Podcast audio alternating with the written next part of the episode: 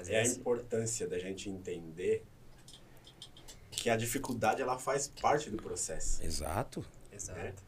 Ela faz parte do processo. Só que assim, a gente precisa abraçar tendo a consciência de que, meu, eu vou errar, eu vou bater cabeça, mas é isso. Eu vou fazer Se acontecer. eu continuar com o cavalo, meu, eu vou cair, vou arrumar um jeito de, de me segurar melhor, vou inventar uma cela, sei lá, eu me viro. Sim. Eu vou continuar. E se eu continuar, é isso. Sim. É isso que é esperado da nossa jornada nessa construção.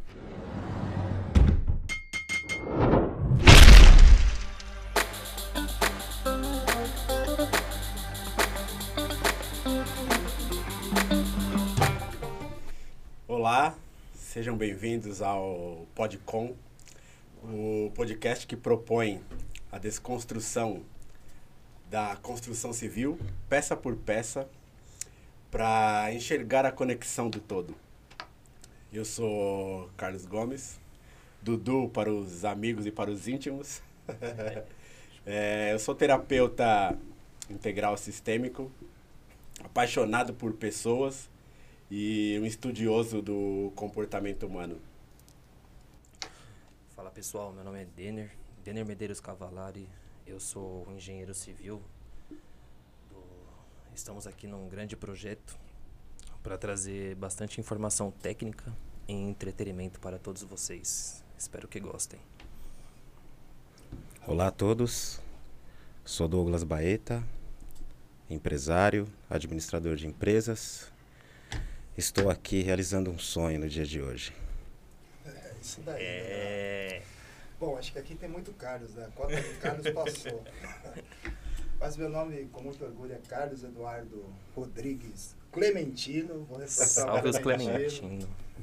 Vou reforçar o Clementino porque assim, a gente batalhou muito, eu sei que a família batalhou muito para que esse sobrenome chegasse onde a gente está chegando, né? Então também sou empresário, administrador de empresas.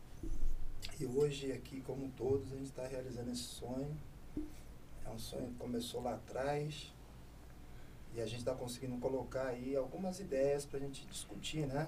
Colocar em pauta, levantar aí o que a gente precisa da questão não só de construção, mas de construção de tudo, né? Exatamente. Aí só ao longo do tempo a gente vai conversando um pouco melhor. É, É isso aí. É, e hoje nós vamos falar sobre a importância de você construir os seus sonhos, né? E como uma construção, né? Você começa lá pelo alicerce, peça por peça. É, a gente vai começar pelas dificuldades da conclusão da faculdade, né? Lá onde tudo começa, né? Onde você escolhe aquilo que você quer seguir, você vai estudar e você tem toda aquela dificuldade né, do aprendizado. E o Denner, entre nós, né, é quem se formou na construção civil. É, fala pra gente, Denner, quais foram as principais ou as maiores dificuldades que você teve na época da conclusão da faculdade? Bom, é...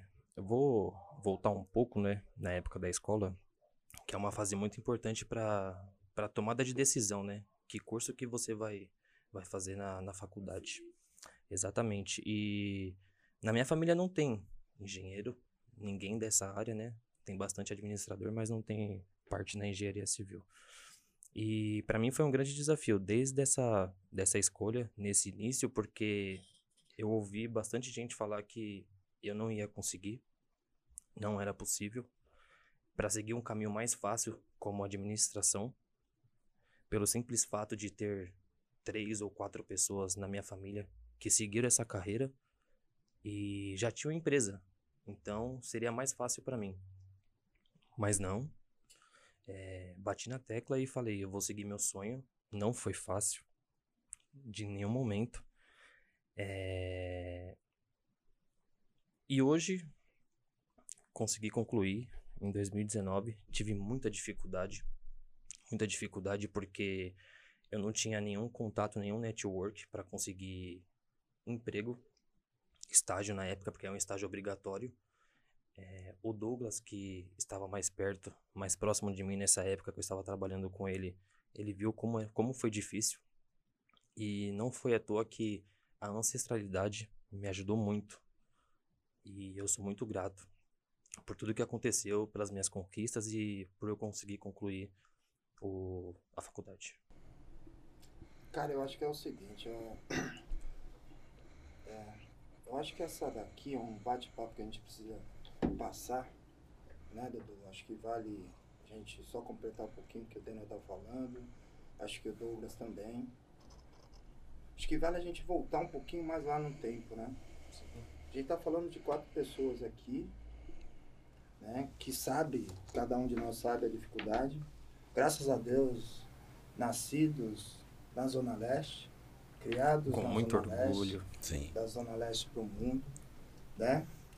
Onde muitos acham que é a periferia, mas a periferia está aqui, ó. Quatro exemplos de pessoas bem-sucedidas, porque a gente está bem-sucedido. Graças a Deus a gente conseguiu terminar uma faculdade que não é fácil, né? Exato. Quando eu falo de faculdade, cara, a gente tem que voltar um pouquinho mais lá atrás, lá, lembrar que, pô, antigamente eu jogava bola na frente da minha casa, sem chuteira, dia, pé descalço. A Feliz. A gente que é, ne- que é negão, né? Pô, aquela perninha cheia de. né? Canelinha de sabiá. Aquela canelinha de sabiá ressecada. Antigamente a gente passava óleo, não tinha dinheiro para comprar, não tinha nem produto, né? Passa passar, água, como é, diz minha então, avó, passa água que sai. o óleo para ficar brilhando um pouquinho melhor. E assim, a questão do estudo, eu me lembro, até mandar um grande beijo para Maju, que é um grande exemplo também pra gente, que eu tenho muita honra de falar que estudei no 19 de novembro, escola que a mãe da Maju, ela foi diretora lá no período que eu estudei. Verdade. Inclusive, tomei um, uma ou outra suspensãozinha, ninguém é perfeito. tomei umas broncas, né, uns puxão de, de orelha da, da dona Zilda. Dona né? Zilma, Dona Zilma, Dona verdade. Gilma, é, puxei, é, todo mundo. Mas é assim, é que não foi fácil. Eu, eu fui e cresci estudando em escola pública. A gente aqui da família tem um grande exemplo. Acho que é bom a gente levantar esses exemplos, porque, cara, a gente sempre tem que pegar alguma referência para poder correr atrás, né? Com certeza. A minha referência da, da família são duas pessoas. É o Rubinho e a Marli. São os primos que eu amo, que eu adoro. E que foram as referências para que a gente com, pegasse e, e corresse atrás, né? Então, de uma escola pública, infelizmente eu tive... Infelizmente não, mas assim, era a condição. Eu falo que infelizmente que eu tive que largar um pouco a Zona Leste para ir lá para a Zona Sul, morar lá na Coab Heliópolis, que foi o primeiro imóvel que a minha família conseguiu conquistar. Morar lá na, na Coab Heliópolis e tive que mudar de escola. Mas continuei na escola pública. Sou formado em escola municipal e escola estadual. Uma parte na Zona Leste, o pessoal do Geopec aí deve lembrar bem também. Eita. E outra parte também lá em São Caetano. Fui formado em São Caetano, que era divisa lá com a Coab Heliópolis. E aí você vai se deparar com uma faculdade, né? É o que o Daniel falou aqui. Pô, é muito fácil a gente falar que não dá, né? Você não tem dinheiro, cara. Você não tem profissão, mano. Você não tem nada. Né? Nada que eu digo assim.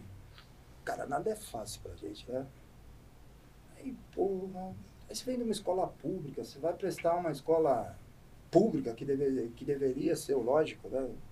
Tentar algo para que, né? Eu não tenha que pagar, que eu não tenha que arcar, né? Aí você vai deparar com um mundo aí de gente, você vai prestar um vestibular de gente que, que tá lá porque tem condições, né? Exatamente. E aí a falta de preparo eu também não reclamo disso não, porque aí você vai falar, pô, tô concorrendo com gente que tem mais condições é, intelectuais que você. Porra, eu não me preparei intelectualmente porque a minha base, minha família, meu pai parou no terceiro ano de, de escola, Exato. né? Terceiro, quarto ano de escola. Minha mãe também fez lá o, o ginásio. Então, assim, você não tem aquela base para chegar em casa e falar assim, porra, pai, mãe, o que, que eu faço agora? Vou fazer engenharia? É, Mãe, compra aquele livro pra mim. Né? Quando ela vê o preço. Me dá aquele livro lá, aquele livro legalzinho lá pra, né? Pra eu poder ler, né? A gente não teve, não teve esse tipo de orientação. Era aquilo que vinha Não tem uma escola. base da experimentação, né? Nada, mano. Aquilo que veio da escola e aquilo que a gente aprendeu na rua, aí você vai pegando. Aí você chega pra disputar lá com uma escola pública, é difícil, cara. Você não teve nem a orientação de falar assim, pô, vai procurar um vestibulinho aí. Tem vestibulinho que é gratuito, cara. Você tem que estudar para o vestibulinho, mas você sabia que tinha que estudar para o vestibulinho? Não sabia, cara. A questão é que a informação não chega, né? É. Não chega em muitas pessoas, né? E aí o problema da informação, né? E a desinformação, que eu acho que é o grande problema do nosso país. Porra, meu, passa a informação, cara. Ah, tem lá o cursinho XPTO que é de graça. Só que você vai ter que batalhar um pouco, você vai ter que estudar um pouco Sim. para poder entrar. Em dobro. Cara, você vai estudar para aquele cursinho para estudar numa outra para uma outra faculdade. né? A gente não teve, não tive essa orientação. E aí, graças a Deus, assim, da, da, da- das escolas, a gente pegou, e antigamente, eu sou da década de 80, não vou falar a minha idade para em off, deixa em off. que aí fica fácil. Essa parte a gente corta. aí corta, corta, corta, edita aí, corta, corta. Mas é assim, na, na década de 80 a gente tinha uma, uma outra base de educação, que não vou falar de governante, mesmo porque a gente não está aqui para ir para esse caminho. Vou falar o que eu aprendi daquilo que eu tive, que foi bom e que foi ruim também. Então, assim, a gente tinha uma educação muito boa. Nossa base lá no 19, o Douglas também fez lá no 19, não é, Sim. Douglas? Sim. Nossa base do, do 19, que era uma escola municipal, era excepcional. O Dudu fez o Eu fiz no Talarico. Talarico, a nossa base foi aí. Nossa base foi excepcional. O Denner fez É, eu fiz escola particular graças ao esforço dos meus pais. isso, que isso é importante também colocar. Muito o quanto que eles importante. esforçaram. Não tenho vergonha de falar É. isso, porque o período que eu estudei, é, a minha mãe perdeu muita coisa, e meu pai também, batalhando para que eu conseguisse estudar numa escola particular. Então, me orgulho de falar que estudei numa escola particular graças a eles. E claro que você vai desconstruir tio Rubinho, tia Marlene, então é muita gratidão. Só faça uma correção. Eles não perderam, eles ganharam. O exemplo Justamente. Justamente. é o que você está se propondo a fazer hoje. Justamente. né? Acho que até complementando um pouco, Carlos, eu acho que é, o esforço, o seu esforço, o esforço de cada um de nós também, ele deve ser considerado. Porque não basta você ter todo o estímulo, você ter a base, você ter a educação. Acho que você também tem que buscar. É mais ou menos como você disse aí. Você ter uma base é muito importante familiar. Você ter uma base de estudos é importante também. Mas você tem que buscar, você tem que correr atrás, né? Esses dias eu estava vendo um vídeo do Cortelo falando que é, ele esperavam os filhos completarem uma certa idade e ele dizia para os filhos que o segredo da vida era que vaca não dava leite. Por quê? Porque tinha que ir lá e tirar o leite da vaca. E não é fácil. Então, a vida nada mais é do que isso. É você correr atrás dos seus objetivos, dos seus sonhos, você lutar, você acreditar, né? É, eu acho que uma coisa que deve ser levada em consideração para nós aqui, somos pessoas de classe social humildes, não nascemos em berço de ouro, somos negros. Acho que cada um aqui sabe o que que passou e isso também conta. É importante a gente ressaltar. Não é vergonha, não é demérito, mas isso também conta. né? Então, assim, se você se apegar nos obstáculos, você fica para trás. Né? Acho que é importante você ter eh, todo o estímulo, você ter os exemplos. Eu acho que nós tivemos alguns bons exemplos.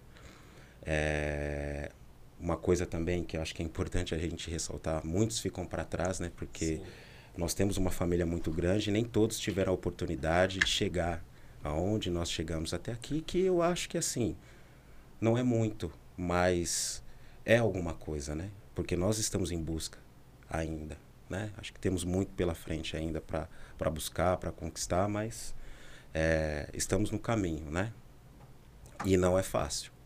Então, como o próprio Carlos comentou, o estudo, você voltar atrás, eu acho que nós tínhamos uma qualidade de estudo público que era muito superior ao que é hoje. Que é hoje. né? É, também estudei no 19, estudei no Talarico também. Tive a oportunidade de fazer uma faculdade particular na São Judas.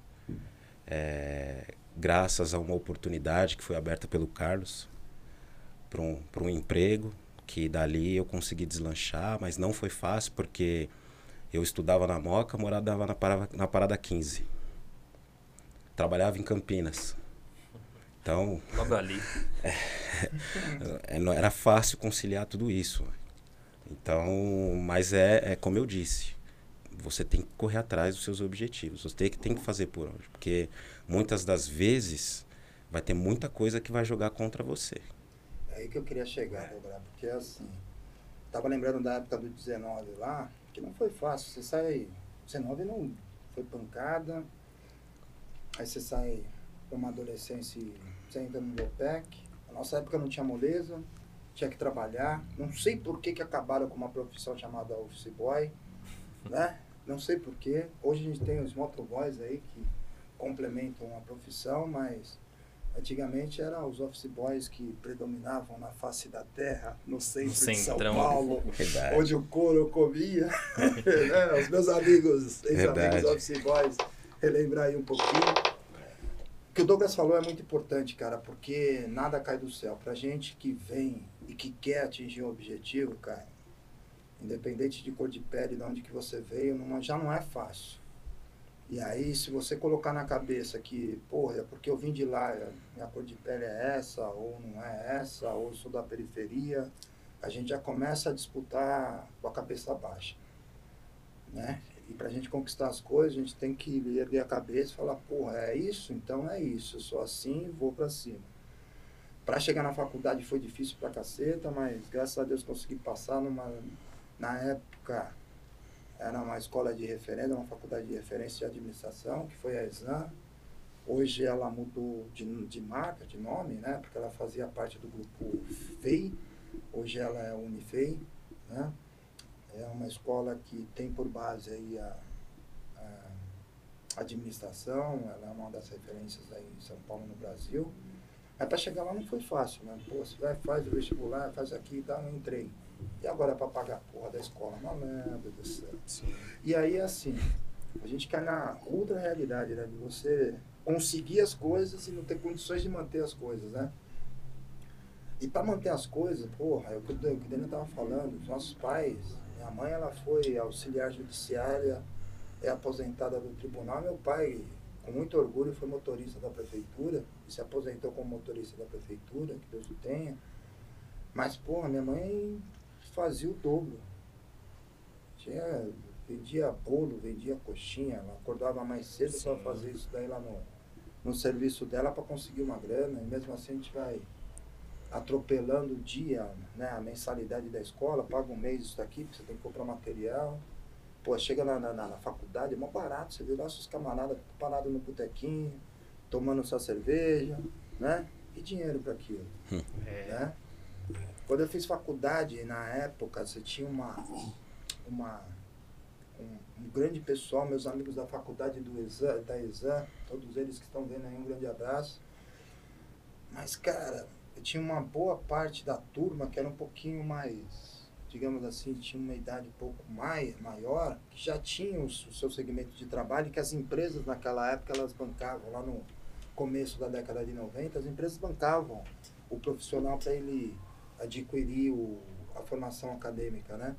E vinha lá os, digamos assim, o cabação igual eu aí, que tá chegando no mercado, que tá chegando lá numa faculdade, que é uma realidade, né? Jovem pra caramba, entrou na faculdade acho que tinha 18 para 19 anos, com é os um caras novo de, né? de 50, né? E sei lá, 40, 50 anos, com uma outra ideologia de vida, com família formada, com profissão e o caramba. Aí você vê seu camarada lá na faculdade, lá na botequinho de esquina, na hora do, do, do, do intervalo, tomando a sua cervejinha, relaxando. E dinheiro pra aquilo, cara? E dinheiro pra coxinha, né? né? Era tudo contadinho pra pegar lá aquela condução do dia a dia aí. Puta, eu tenho um, colega, um colegaço, mano, vou até falar, comentar dele aqui. E acho que na nossa sala de, de tinha 120 pessoas. Cara, eu, ele, Tinegão, acho que tinha mais a Cleidinha, mais duas ou três pessoas, numa sala de 120 pessoas.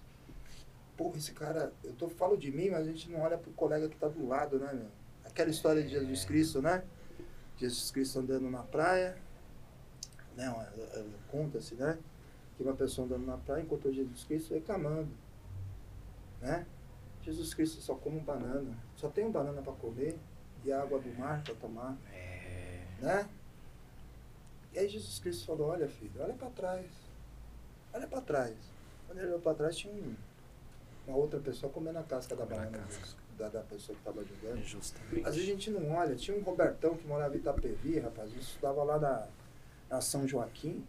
Esse cara fazia o dobro para chegar, sair, ir para a faculdade. Pegava três condução, pegava trem para chegar. Itapevi lá no centro. Caramba, olha o esforço que o cara deu. Tinha, né? Não estou falando só de mim, dele, Sim, mas sim. tem outros vários exemplos. Mas que assim, o que eu. Eu acho que o grande, a grande mensagem que o Douglas falou, o Daniel está falando, eu acho que o Dudu aqui levantou esse assunto, é. Cara, não, desi- não desista na metade do caminho, bicho. Porque é muito Sim. fácil. Pedra vai ter uma porrada, bicho. Você vai encontrar montanhas, você vai encontrar de tudo na frente. Né? O nego vai te empurrar pedra. Né? É aquelas histórias de lá de trás que a gente escutava. Mas, cara, é simples. Desistir é fácil. Ir pra frente, mano, empurrar pedra, seja quem for lá, Verdade. é difícil. Se você não conseguir pular, meu amigo, aprenda a subir a montanha, encontrar, ir até o alto do cume e descer o cume do outro lado, mano. Porque Mas nada é fácil. Não é para. fácil chegar no cume? Não é.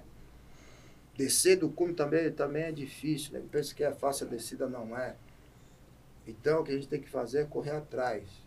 Se tem alguma coisa ou alguém que te fale que é o que o Douglas estava falando, que o Daniel estava falando, porra, você não vai conseguir, não vai conseguir a porra. Desculpa falar como os baianos falam. É aí que você tem que ter mais força e ir pra cima. Exatamente. Inclusive o, o lado financeiro, ele traz, óbvio, inúmeros desafios, né? Mas ele traz também uma, uma outra dificuldade na faculdade, que é o fato de a maioria dos cursos terem na sua, na sua carga horária, né? Em algum determinado momento, o estágio, né? Um estágio obrigatório. E que é uma coisa que, assim, poucos conseguem o estágio, falando o português claro, na prática, o que muitos conseguem, a maioria é alguma empresa que vai assinar o estágio para você não reprovar naquela matéria, mas não consegue o estágio de fato. E aí o estágio, ou uma remuneração muito baixa, ou sem remuneração, e que aí aumenta ainda mais esse custo de você estar cursando a faculdade e você ainda tem que gerenciar o estágio, e você tem que ir para lá, e é deslocamento, e é refeição, uma série de fatores que ainda traz uma dificuldade a mais, né? Em toda essa, em toda essa jornada, na, na, na construção, né? Do, do, dos seus sonhos. Quais foram as dificuldades, Daniel, que você lembra que você teve quando você fez estágio? Primeira coisa, você fez estágio? Quais foram as dificuldades de gerenciar o estágio e a faculdade? Então, eu lembro que na época, né, eu estava no, no oitavo semestre, é, você vê alguns colegas conseguindo estágio, trabalhar em obra, né, a primeira vez, e você tem aquela ansiedade e um pouco de desespero. Porque você fala, é, no meu caso, como que eu vou conseguir um estágio? Por onde eu vou começar? Não tenho ninguém para indicar. Como que eu vou conseguir? E eu, eu falo que foi engraçado, mas é, é muito ancestralidade, como, como eu falei pra vocês, que gira muito forte em torno da minha vida. Eu vou contar como que foi. E nada é por um acaso nessa vida. Eu trabalhava com o Douglas na parte administrativa. Acho que era em março, se eu não me engano, né, Douglas? Sim. E na época eu namorava e pra você entender a ponte, o amigo da minha namorada conhecia uma menina que trabalhava, que a irmã da menina trabalhava numa construtora como recepcionista. E colocaram no grupo dessa construtora que estavam contratando para trabalhar como estágio na época. E, e de repente esse essa pessoa a ponte foi de quatro ou cinco pessoas para lembrar de mim, para me indicar para fazer a entrevista. E, e no dia eu estava trabalhando com o Douglas na parte da manhã e eu, me ligaram para fazer a entrevista no dia, às 19 horas em Alphaville. Falei, caracas, como que eu vou para lá? Mas é minha única oportunidade. Bastou uma oportunidade, uma única, né?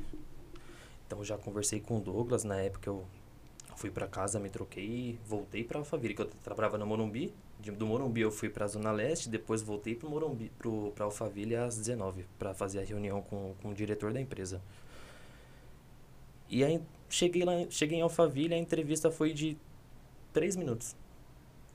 Ele olhou meu currículo, perguntou se eu falava inglês, porque era uma obra de americanos que estava chegando aqui no, no Brasil. Não sei se eu posso falar o nome, mas acho que não vejo problema. Era a Amazon que estava chegando aqui no Brasil, né?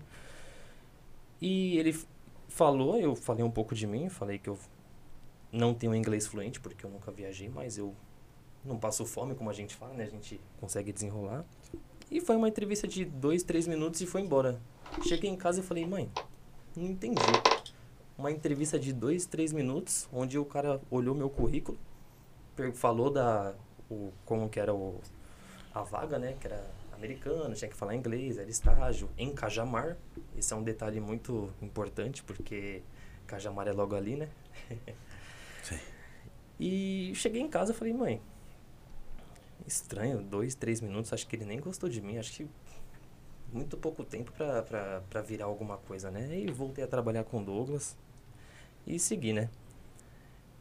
Passou três dias, aí tive a resposta. Me ligou falando que eu passei. Aí eu pergunto para vocês como. Até hoje não sei como. Não sei como. Para mim não faz muito sentido, mas de uma coisa eu, eu sempre vou ter a certeza que foi a ancestralidade. Entra muito a palavra merecer. Se você merece, se você anda pelo caminho certo, se você é uma pessoa boa, e se você, você faz a sua parte, porque é o que o Douglas falou, não adianta você ter tudo isso e. Não fazer a sua parte. Entendeu? Então eu corri muito atrás, fiz por merecer. E graças a Deus eu tive esse retorno. E daí então entrou tive muita dificuldade, porque eu tinha que ir para Cajamar, 7 horas da manhã, e saía de lá às 5 horas e tinha que ir para a faculdade estudar. E, no, e essa época de estágio você está fazendo o TCC também, né? Então foi muito difícil para mim. É, eu sempre fui um aluno muito exemplar, muito, muito. Quem me conhece sabe, sentava na primeira fileira e estudava bastante. Mas no oitavo semestre, a o José, a Carol, o pessoal que tá, vai assistir vai saber o que eu vou falar. No oitavo semestre foi o período que eu tinha que escolher. Ou eu vou me dedicar no meu emprego, que é a minha única oportunidade que eu tive, ou na faculdade. E de onde a gente veio, era uma decisão muito simples. Eu vou focar no meu emprego. Eu preciso fazer um network. Eu preciso aprender. Porque linkou o inglês com a minha primeira experiência em obras. E é uma empresa muito grande.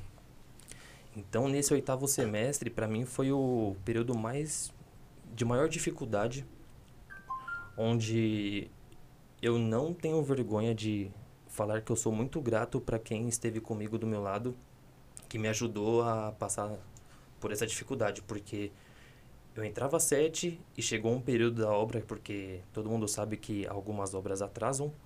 Então a gente ficava até 8, 9 horas da noite na, em Cajamar. Então eu chegava às vezes na faculdade 9 e meia, 10 horas da noite. E para quem faz engenharia, todo mundo sabe, se você perde uma aula, você perde tudo. Você perde tudo, você não consegue mais acompanhar. Então para mim foi uma dificuldade muito grande, onde eu tive uma, um poder de decisão na época Sou grato para quem me ajudou a passar por essa dificuldade. Algumas pessoas em nossas vidas é, não aparecem por um acaso, né? Algumas pessoas não aparecem por acaso, né? E E daí em diante, depois o nono semestre, o décimo semestre, eu consegui já desenrolar com, com mais tranquilidade e consegui me formar, mas essa foi a maior dificuldade. Então, muita gratidão para as pessoas, não só dentro da faculdade, mas fora da faculdade, como o Douglas, que foi um braço muito forte para mim nessa época, e o Carlão também. Diretamente e indiretamente. Acho que é isso. Ó, eu queria pegar em dois pontos que, o- que o Daniel falou, né?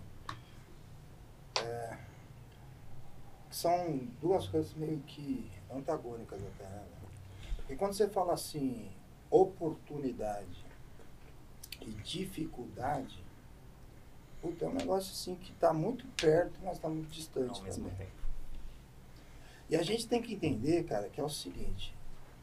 Cara, eu sou. Eu tenho a fé de que todo e qualquer ser humano que está na face da Terra tem uma oportunidade. Pelo menos uma oportunidade na vida. Sim. Pelo menos uma boa oportunidade. Já tem gente que é abençoado. O cara tem duas, três, faz merda, volta, o caramba, faz de novo. E tem gente que vai assim, até o final da vida tendo oportunidade, fazendo merda, É. batendo e voltando, caramba. Mas não, tem gente que tem uma só. Só que a gente não sabe a hora que o, que o trem passa. Tá? Eu vi o KLJ falando um tempo atrás aí do, do- dessa questão de oportunidade. Ele estava até comentando, se vocês colocarem aí no YouTube, você vai pegar aí que é a questão de, porra, o trem passa e você tá lá, você não sabe que hora que você vai chegar, que você vai pegar, que hora que você vai pular do negócio, mas o trem passa, mano. Passa. E ele passa para todo mundo. E passa. Entendeu? Aí a questão da oportunidade. Quando a gente recebe uma oportunidade, são duas coisas que a gente tem que prestar atenção. Primeiro, enxergar a oportunidade. Às vezes, a gente desqualifica a oportunidade. Porque não é aquilo que a gente espera. Sim. Né? Muitas vezes. E outra coisa, não digo nem, nem estar preparado, cara, porque às vezes você não está preparado. Mas abraça a oportunidade, porra. Abraça, mano. Cara, se vai dar certo, se não vai dar. Cara, é uma oportunidade que pintou pra você, foi fácil? Não foi fácil? Não. Saio de um lugar, vou pro outro, vou pra faculdade. Cara, era a oportunidade.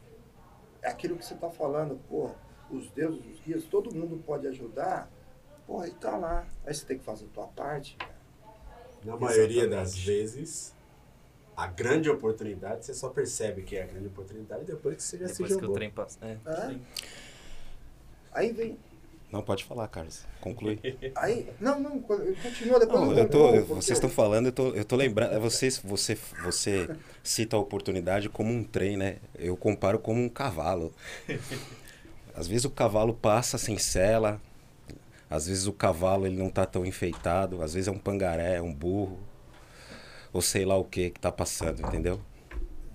E ele vai se transformando. Entendeu? É, você tá falando isso, eu tô lembrando, você lembra muito bem da oportunidade que eu tive na Sanofi, quando, quando eu me tornei representante, que quando foi- me foi dada a oportunidade, foi, foi, me foi oferecida a vaga de representante, eu não tinha carta de motorista. E simplesmente o gestor da área virou para mim e falou: Olha, tem uma boa e uma má notícia para você. pois não. Você vai ser promovido. Legal. Não era o que você queria? Legal. É a boa notícia. A má notícia que eu tenho para você é o seguinte: olha o mapa aí. Eu tenho São José do Rio Preto, eu tenho Ribeirão Preto e eu tenho Campinas para você escolher. Não conhecia nada. Eu falei, eu não conheço nenhum desses lugares, não sei.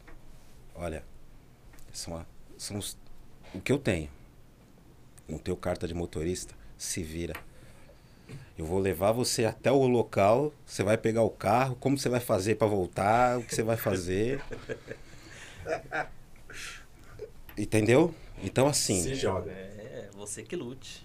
é isso. Você quer? É a oportunidade. Era o que você queria. Então, assim, deu tudo certo. Graças a Deus, sou muito grato ao meu tio que não está aqui, infelizmente, hoje. Meu tio Tico, que faleceu, que foi uma pessoa que ficou comigo seis meses durante o período que eu tirava a carta de motorista, desbravando o interior, as cidades, trabalhando comigo ali junto. E, e assim, me virei, cara. Me virei. Não foi fácil, não. Foi, só que assim, era um cavalo bonito, selado, mas eu não sabia montar no cavalo. Tem isso também. Às vezes o cavalo vem, você fala, cara, não sei, não sei montar nisso aí não. É, mas Vou a- deixar passar. mas É a importância da gente entender que a dificuldade ela faz parte do processo. Exato. Exato. Ela faz parte do processo. Só que assim, a gente precisa abraçar tendo a consciência de que, meu, eu vou errar, eu vou bater cabeça, mas é isso. Eu vou fazer acontecer. Se eu continuar com o cavalo, meu, eu vou cair, vou arrumar um jeito de, de me segurar melhor, vou inventar uma cela, sei lá, eu me viro. Sim. Eu vou continuar. E se eu continuar, é isso. Sim. É isso que é esperado da nossa jornada nessa construção. Exato. Continuar, mesmo com as dificuldades. Que é aí que eu ia pegar o segundo ponto que eu coloquei, que é, a que é a questão da dificuldade. A gente tem a oportunidade e a dificuldade. E aí é o seguinte, a dificuldade que é o problema.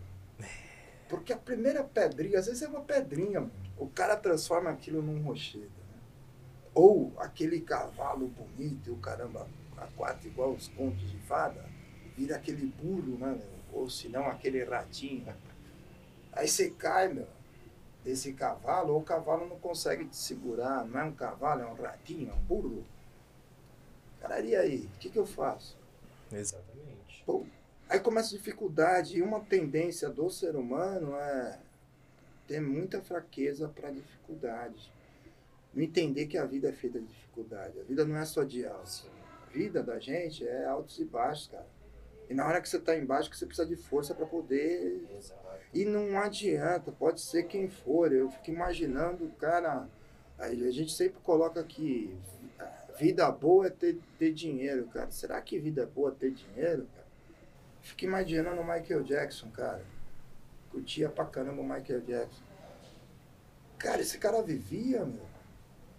O cara tinha tudo, poderia comprar um mundo, sei Tem lá, ir pra aí? Marte. Tem muitos por aí, né? Caramba, mano, mas o cara vivia. Você não poder colocar o pé na rua. Exato. Ou ter um monte de problema que às vezes a gente não sabe. Então, problema todo mundo tem, dificuldade todo mundo tem, mano. Sim. Tá. É, Cara, não adianta eu ficar lá numa cama me dopando pra ver se isso vai resolver meu problema. Eu não levantar da cama, meu amigo, vai acontecer o que aconteceu com ele. E ó, Exato. Eu tenho essa teoria, hein? Michael Jackson, você tá me escutando, você tá vivo, hein? Vem aqui conversar com a gente. Eu tenho certeza, hein? Pode vir aí. Pode vir aqui que a gente tá com as portas abertas. Mas é verdade, cara. É, cara. Gente Putz, mano. burra, cara. Eu vou A gente te falar, A é. gente não pode se entregar, Você meu. falou de dificuldade. Também a primeira obra, né? Essa da Amazon, né? Ah, tem tanta história pra contar que vocês não têm noção. Mas é. Eu lembro que todo dia era uma dificuldade. Todo dia. Tinha vez que eu nem dormia direito, porque eu falava, caracas, vai chegar um americano diferente. E não é qualquer americano, não, é diretor, não sei o. É diretor que era do México, um era indiano, um fala de um jeito, outro do outro. E assim, eu tinha que me preocupar com a, com a língua, com, a, com o inglês e com a parte técnica ainda. Que eu não sabia nada. O engenheiro não tinha tempo nem pra ele. Eu falei, meu, tô, tô lascado, cara. Eu lembro que uma passagem bem rápida lá, né? Eles fizeram um projeto e tudo mais, né? Fizeram a obra lá no, no galpão. E aí eles, eles falaram, pô, vamos ampliar. Vamos fazer um foto estúdio aqui, né? Vamos ampliar, né? Pra trazer a parte de, de, de mídias e tudo mais, né? Fotografia do, do- dos, dos produtos, beleza. Aí foi um, entrou como um adicional na época. Aí o engenheiro chegou pra mim e falou: Ô Denner, você vai fazer o, o orçamento aí o, e o cronograma, mas tem que ser tudo em inglês pra eles. Aí eu travei na hora, eu falei, puta, não sei, não sei nem fazer em português, quem dirá em inglês, mano. Aí eu falei, tá bom, Rodrigo, pra quando? Ah, pra semana que vem. Eu falei, fudeu, mano, essa foi a palavra. Eu falei, fudeu, mano. Aí tava eu aqui na obra, aqui, andando pelo galpão com o celular, um fone no YouTube aqui, vendo como que faz. Mas eu falei, não, não vou fazer. Caramba, eu faço, eu sei. É, você Jamais chegou- eu vou falar não. Você chegou no ponto que eu queria chegar. É, mas antes de entrar nesse ponto, eu quero só fazer um complemento daquilo que o Carlão trouxe. É, é importante a gente entender que isso é, é uma perspectiva que nós, como sociedade, não entendemos muito bem. É importante a gente entender que a gente pede força, o que a gente vai ter é inúmeras oportunidades de desenvolvermos a força. A gente pede paciência, a gente vai ter inúmeras oportunidades de desenvolvermos a paciência. É construção. Exato. Aí que entra, meu, a resiliência e você continuar em movimento. Exato. Continuar se movimentando. Hoje eu sou mais forte do que ontem, amanhã mais forte do que hoje. E uma hora eu vou chegar naquele nível que eu pedi lá atrás. Exato. Muitas vezes até sem perceber. Mas é isso, é construindo. Exato. E você chegou no ponto que é, beleza, consegui pegar o cavalo, não importa se tava com cela, se não tava, se eu fui de lado, se eu fui arrastando no, no rabo dele, não interessa. Mas eu fui. Eu Exato, peguei, eu fui, peguei. Aí o cavalo chegou no destino dele. E aí? E aí? E O que, aí? eu vou fazer? Caramba, eu, Eu tô formado. Agora eu faço o quê? A faculdade realmente me preparou? Porra, Eu mano. sei o que eu vou fazer, como agir, como me comportar. Minha primeira semana, o engenheiro falou: Ah, tem uns 30 americanos aí pra conhecer o galpão. Os americanos lá e eu aqui, ó. Os americanos iam ia falar: O que você tá doido? que isso, mano? Eu sei que eles vão me perguntar. Porque assim, é. Além de você ter o inglês pra conversar com eles, tem que saber o inglês técnico. Eu falei, cara, velho. E eu falei na entrevista que eu não tinha isso. Eu falei, mas como que eu consegui esse emprego, cara? Vamos. Ah, dei meus, meus jeitos. É. Se, o Rod- se o Rodrigão ver isso daí, ele vai querer me xingar depois. Cara, é o seguinte. Rodrigão era engenheiro lá. Gente boa pra caramba. É o Books on the Table, mano. Vai, vai nessa daí que dá certo, cara. A gente trabalhava em empresa francesa, né? Do, Sim. Oh, Je parle français. É. Je ne sais pas. É, E vamos embora. Très bien, très bien. Oh, legal. Buju, buju, buju. E vai nessa, malandro. Mas Cara, vai, mas você vai é. nessa. não- mas não para. É o que você falou, não para. Cara, eu acho Não que para.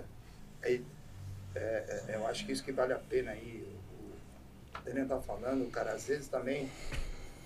Mano, tá lá, pintou um negócio diferente pra caramba, bicho. Mano, desculpa, bicho. Não tenha vergonha de ser você, mano. É. E às vezes a gente quer inventar um personagem que a gente não é, mano. Porra, não sabe falar em. Cara, seja você. Eu tô falando, tô brincando aqui com os negócios de books on the table, a questão do francês. Desculpa, não sei falar a tua língua. Exato. Cara, ó, você vai falar o trivial lá, o bonjour, né? O good, o good morning, sei lá, porra, todo books on the table. Seja lá o que for, cara. Você só vai fazer o seguinte, você vai demonstrar educação e respeito. Exatamente. Entendeu, cara? Não sei falar, desculpa, não sei falar. Mas eu vou arranjar um jeito de me comunicar com você. Exatamente. Lá atrás, eu- você também não deveria ter como a gente tem hoje. Hoje a gente tem essa ferramenta aqui que eh, traduz, mano.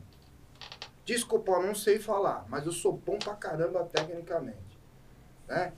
Cara, eu tenho um gêniozinho aí que eu vou comentar dele aí, quem tá na mesa aqui conhece aqui, que é o CD, que ele é um gêniozinho da, da informática.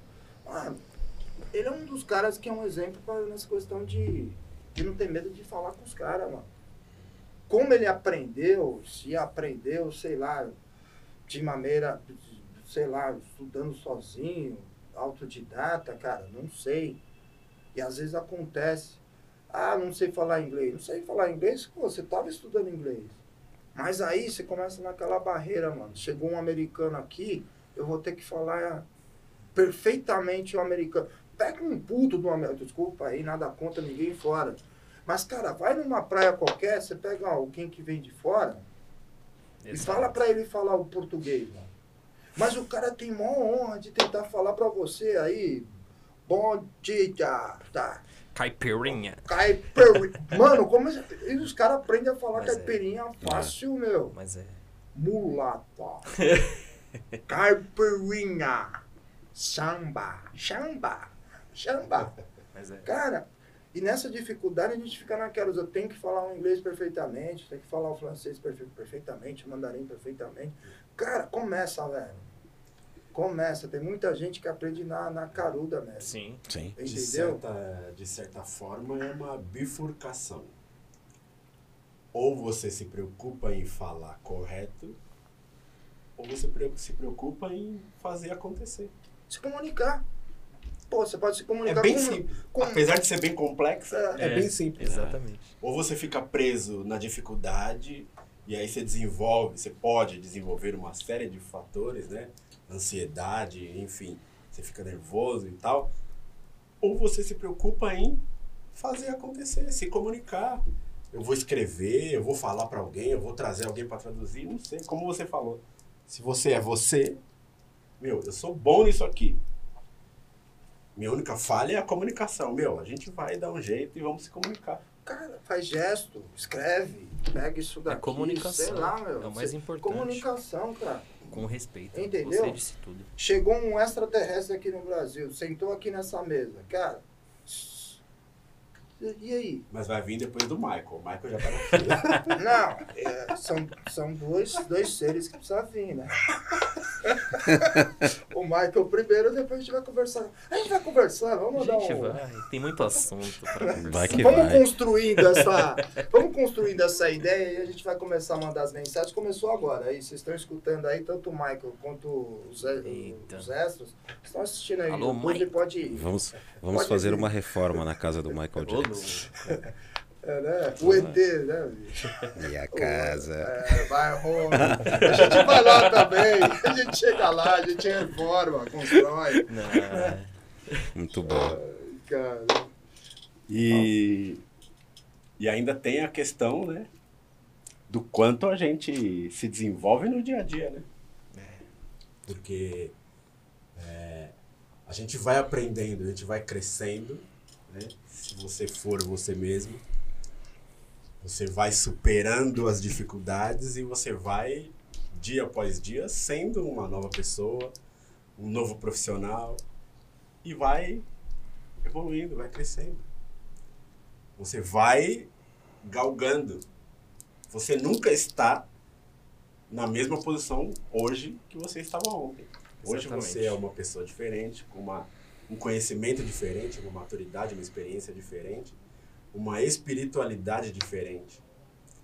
É só a gente ir se movimentando. né? Sem dúvida. no dia a dia. É isso. É no dia a dia. E aprendendo no dia a dia, né? Como o Dô trouxe, né? É, ele teve a oportunidade, meu, não sabia dirigir, o tio dele dirigindo para ele, e ele, Verdade. um período que o tio dele estava dirigindo para ele, ele estava ali aprendendo, mas não é um aprendendo a dirigir. Ele estava aprendendo a dirigir, estava aprendendo sobre a região que ele não conhecia, sobre o trabalho que era um cargo novo. E, meu, é isso. É, é, é, Não, é no dia a dia essa construção. É a pressão e a- aquele pensamento de é minha única oportunidade. Ou é agora ou é agora. Exato. O medo do cavalo passar, né? Entendeu? É, exatamente. E aí, Dô? O que, que você é, pode dizer dessa, dessa fase, desse aprendizado no dia a dia? O que foi mais importante? Eu acho que durante esse período, esse período todo assim, de profissão, de carreira, de estudo, né? É, o que eu mais desenvolvi foi a resiliência, é, a paciência, a empatia, porque meu trabalho envolvia muito isso mesmo como era a área comercial, então entender muito, tentar entender muito a situação do meu do meu cliente, né, para poder me antecipar e sair de determinadas situações ali, eu acho que é, fazia parte do meu relacionamento com eles. Isso foi muito importante para mim. É, esse ambiente corporativo que nós tínhamos, né? Eu acho que a competitividade que tinha, o profissionalismo, tinha parte de capacitação também que a gente tinha. Acho que isso foi muito bom para amadurecer, para desenvolver essa parte da paciência, da resiliência. Porque o que eu digo para você é assim, é um, é um choque de realidade. da onde você vem, a sua criação. Minha criação foi uma criação muito conservadora para muitas coisas. E isso, isso, é, isso é bom. Isso é bom. Não é ruim. É bom.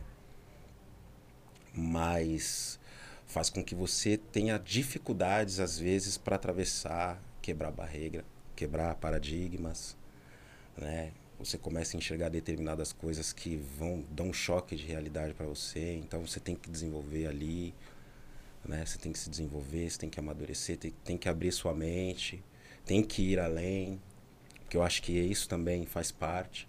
Né? Você tem ali um desenvolvimento familiar. Mas você tem que buscar ir além.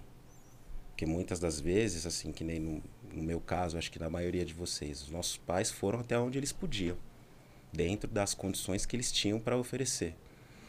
E, e nós precisávamos de mais, né? Acho que esse foi o maior aprendizado e acho que o maior legado que eles puderam deixar para nós. Vocês precisam ir além. Eu vou até aqui com vocês. Daqui para frente depende de cada um de vocês, é vocês. né? Sim. Então, e isso eu acho que ao longo desses eu posso dizer para você assim, como carreira mesmo dentro da área que eu atuo hoje, é, foram 14 anos de indústria farmacêutica e agora estou indo para o oitavo ano como administrador mesmo de um negócio. Foram fases assim de aprendizados e aprendizados e aprendizados assim insanos. Continuo aprendendo, né? Acho que a pandemia também veio para ensinar muita coisa para gente ao longo do dia a dia e as dificuldades, os problemas, o enfrentamento que acho que cada um teve que ter aí com relação à doença, né? Trouxe muita dificuldade para todos nós, né? E muito aprendizado, muita coisa, ensinou muita coisa. Então acho que isso de uma certa forma fez desenvolver muita coisa, assim. Como eu te disse, nessa né? parte da paciência, ter paciência para determinadas coisas, coisas que você não entende, né? Você não sabe o porquê que está acontecendo, e você, pô, calma às vezes não é agora, é depois. Né? Isso tem muito a ver com esse momento que a gente está aqui hoje, a construção Sim. desse negócio que a gente que a gente está propondo, né? A construção da empresa, da construtora, da reforma, tem muito a ver com isso, com o momento, né? Com agora, né? Com o tempo, há tempo para todas as coisas, né? Então, o ser humano é muito apressado, quer tudo para ontem também. Então, a gente tem que ter um pouco de calma, de paciência, Sim. de resiliência, entender o momento, entender por que, que cada coisa é como é, né? Eu acho que isso, inclusive, uniu os três, os quatro, nos uniu, né? Acho que cada um aí teve o seu enfrentamento, teve os seus caminhos, né? Para se desenvolver dentro do seu dia a dia, das dificuldades, para que em algum momento pudesse se cruzar e estar aqui hoje realizando esse, esse, esse trabalho, né? Esse, esse, esse sonho, né? Que a gente imagina que, que vai seguir aí e vai dar muitos frutos pra gente. Cara, eu, eu endosso o que o Douglas falou, acho que resumo da vida profissional da gente é isso. Mas, cara, se eu for pegar muito assim do que aconteceu esse período até chegar aqui, né? Eu vou tentar resumir assim algumas coisas que eu acho que é, que, é, que a gente não pode perder, né? Assim, pelo menos eu levo como como o meu mantra aí para que as coisas deem certo. Douglas falou numa questão de educação, né? A gente tem a nossa base, a nossa base é familiar, né? E disso, e disso da nossa base familiar, graças a Deus, as nossas famílias nos deram, nos deram uma base muito boa. Sim. Construída em cima de valores que são valores dignos. Sim. Né?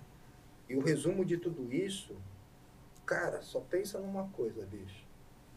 Faz o bem, bicho. Sim. Entendeu? cara, por mais dificuldade, tá, vou arranjar uma treta lá na rua e o cara quatro. Arranjou a treta, depois dá a mão pro cara e já era, vamos jogar bola de novo e já, e, sabe? Mas pensa sempre no bem. Assim, resumindo de todos os valores que. Seja honesto, cara. Honesto. A gente fala muito em honestidade, cara. Ah, eu preciso ser honesto, honesto. Honesto pra você mesmo, mano. Se você não for honesto pra você mesmo, você vai ser honesto com quem, bicho? Exato. Se você se enganar, cara, se você estiver se enganando, cara, é simples assim. Você acha que não vai enganar os outros, mano? Então, seja honesto, seja sincero, seja transparente, né? O resto a gente vai ter que viver, porque aí a questão da resiliência, paciência, seja lá, uma série de outros, de outros sentimentos que a gente tem que, que no meio de tudo isso ir aprendendo, que às vezes dentro de cada valor, dentro de cada família, você acaba entrando dentro do conflito. Sim. Nós fizemos, um, um, eu e o Douglas, aí, a gente construiu a nossa carreira profissional num segmento que é da indústria farmacêutica. Isso eu sou muito grato também. A gente tem que agradecer, às vezes, a gente acaba Sim. esquecendo de agradecer. E também gostaria de falar aqui em nome do Renato Soldado, que estava lembrando de estágio. E às vezes de uma dificuldade, né? A gente constrói uma vida que você nem imagina que está lá, né? E passa lá a oportunidade, você nem sabe, né? Porra, estava no estágio na época, posso falar do nome do banco agora, quando o banco foi vendido já há muito tempo atrás, que era o Banco Pamerindos, e que eu deixei de ser, e eu vou falar isso, não é que, é porque é racismo, não, cara, acontece, isso é do dia a dia, e aconteceu comigo, só quem é sabe. Então, pô, cara, não fui efetivado no meu estágio, porque trocou um gerente geral da agência, e o cara resolveu não me contratar. Porque, vou colocar só como, só como cor de pele, ele tinha uma preferência lá na época, as agências bancárias, tinha mulheres também, né? Mulheres bonitas, né? Então a preferência dela foi esse. Pô, cara, foi um mal que me construiu um bem. Que acabei entrando e construindo minha carreira profissional em outro segmento que eu nem imaginaria. Não era para você, né? Não era. Tinha coisa Tem... melhor vindo. É, então às vezes acontece uma coisa ruim, pô, aconteceu ruim, vou me matar, vou jogar do. Exato. Nada, mano. Vida que segue, vamos, vamos procurar outras coisas e vai. Esse né? é o ponto. Aí teve um camarada meu da faculdade, que eu sou grato pra caramba, que é o Renato Soldado, que me abriu a oportunidade de entrar num laboratório farmacêutico, um dos. Um dos, se não o maior laboratório de vacinas no mundo. E, cara, tá lá, foi. A gente vai construindo uma nova carreira. Aí depois tive a oportunidade de trabalhar no outro, que esses dois estão lá batendo sempre cabeça, um é primeiro, outro segundo.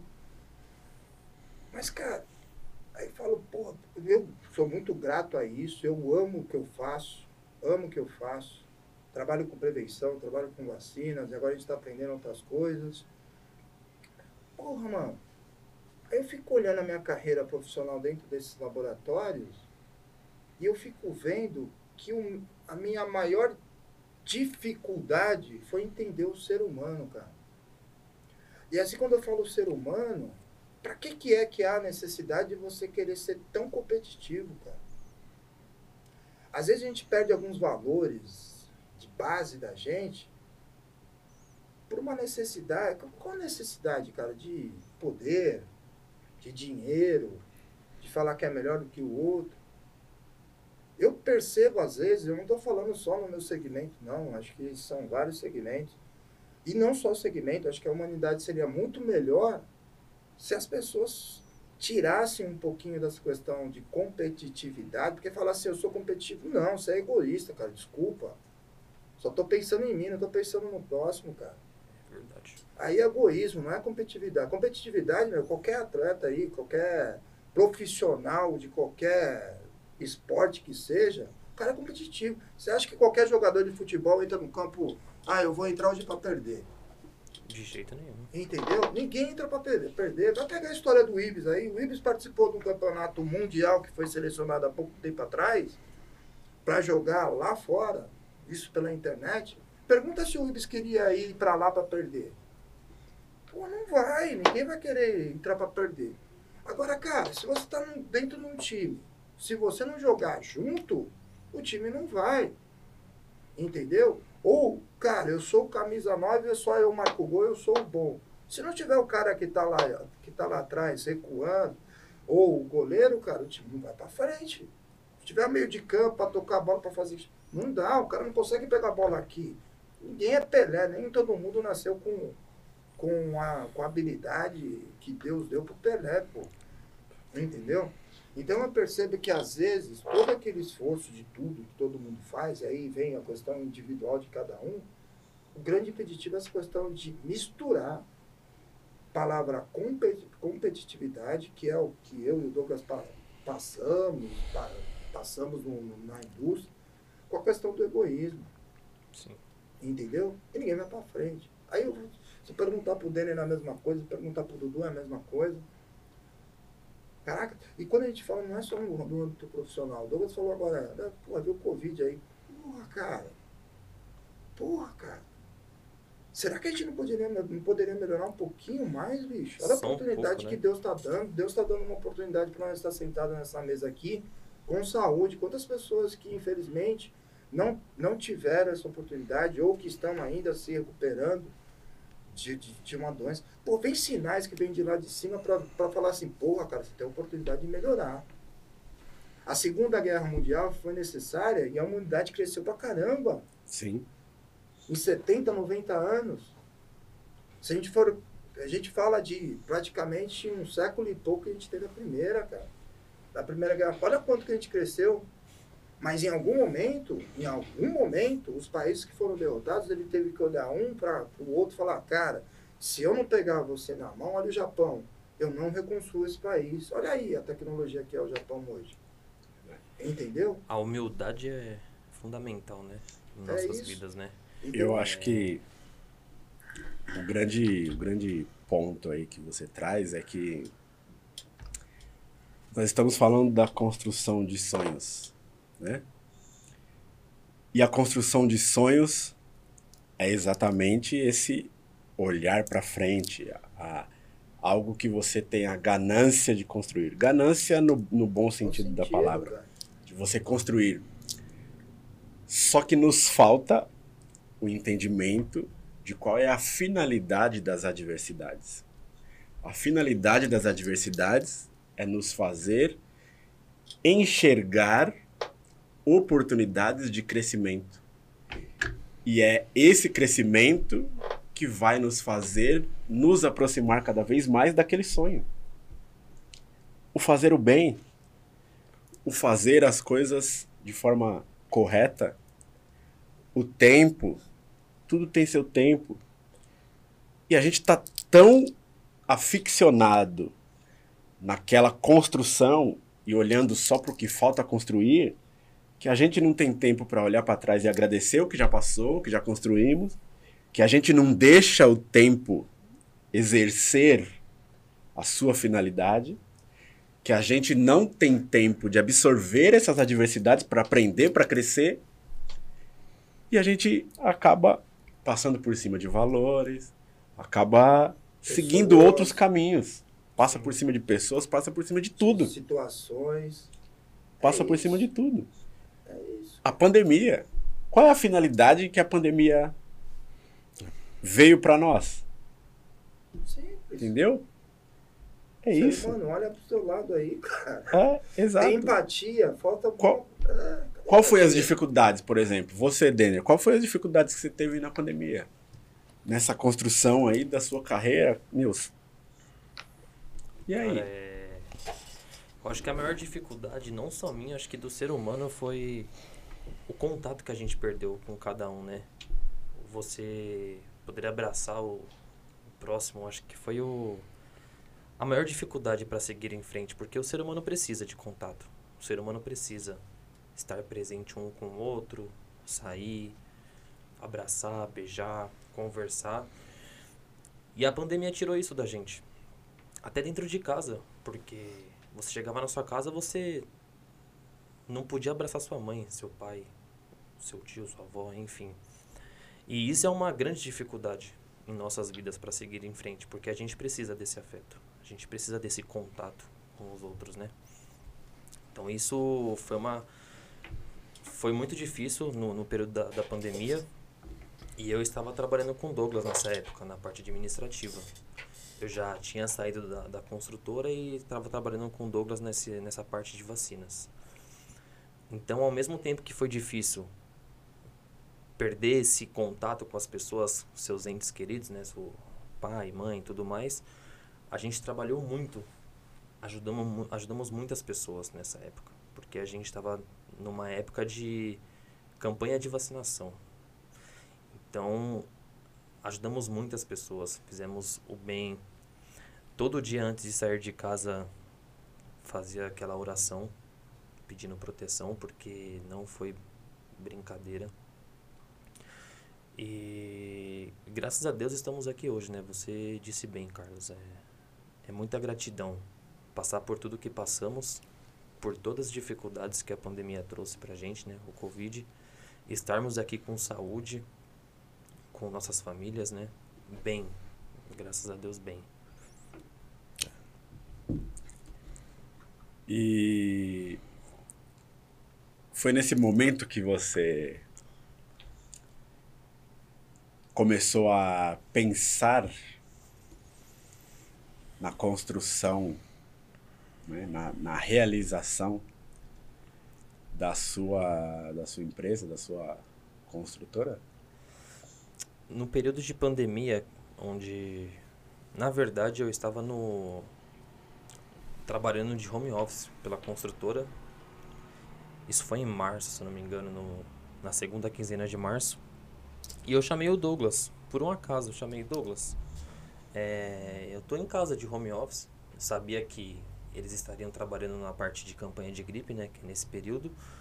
Falei, se você precisar de ajuda, você pode contar comigo, eu dou um jeito. Na hora, ele falou, pode vir, vem aqui que eu vou precisar de você.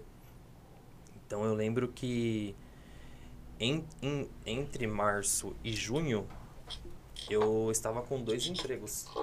Trabalhava pela construtora de home office na clínica, com o notebook de lado, e o notebook da, da clínica. Trabalhava junto com o Douglas e a Gabi. E a gente fez acontecer. De um jeito ou de outro a gente fez acontecer. Não sei como.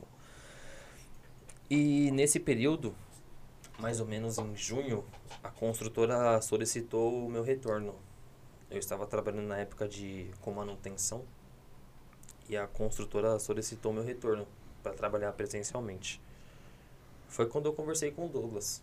Tive uma conversa bem séria. Eu falei: Douglas, a construtora está me chamando de volta. Não posso mais seguir aqui com vocês, né? Com esse trabalho temporário. E a gente conversou sobre uma contratação, onde eu ia pedir minhas contas na construtora e ele ia me contratar pela clínica. Aí veja bem, eu, engenheiro formado, trabalhando numa construtora grande, que foi a mesma que eu fiz o estágio, né? Porque eu fiz o estágio, saí, depois voltei. E ele me propõe para trabalhar com ele na clínica e que um dia a gente falou entre um ou dois anos nós teríamos nosso próprio negócio. Iríamos fazer uma obra e chegar no nosso próprio negócio, que seria a construtora.